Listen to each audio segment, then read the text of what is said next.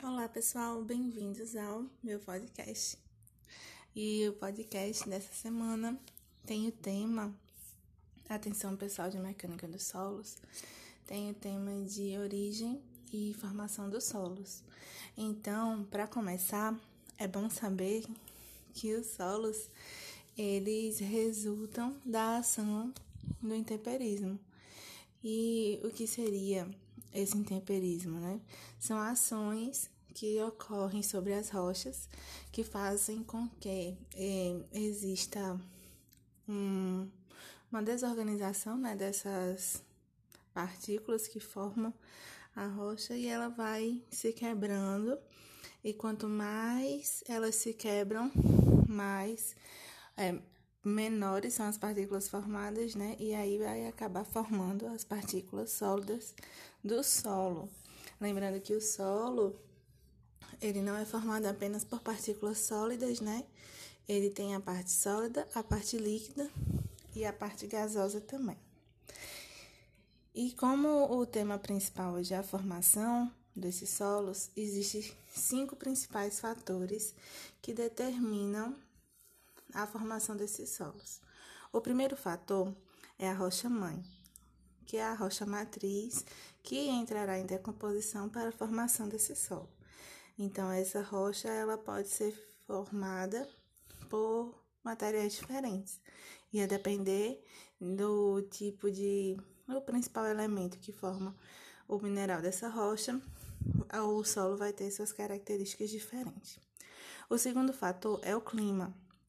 O clima é essencial e ele é o responsável pelo o início e por todo né, o processo de intemperismo.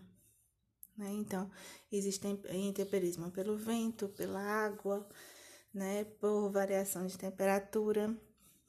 O terceiro fator que afeta a formação do solo são os organismos vivos e a matéria orgânica presente né, nesta área, que ocorre várias reações químicas que também pode levar à formação do solo. O quarto fator é o relevo, tá? Assim como o clima, né, o relevo vai determinar, né, como esse solo será formado, como também o relevo ele é responsável, né, é, para determinar a profundidade desses solos. E o último fator, e não menos importante, é a evolução do tempo. Então, quanto tempo aquele solo está ali disponível, né? Aquele solo está ali com esses fatores de intemperismo atuando nele. Então, solos jovens tendem a ser mais rasos, ou seja, a rocha mãe está mais próxima da superfície e solos mais antigos, né, que estão sofrendo intemperismo há mais tempo, eles tendem a ser mais profundos. A rocha mãe está mais longe da superfície, certo? Então, por hoje é isso, tá? Senão vou me alongar demais e ficar falando da da formação dos solos. A gente se aprofunda mais na nossa aula.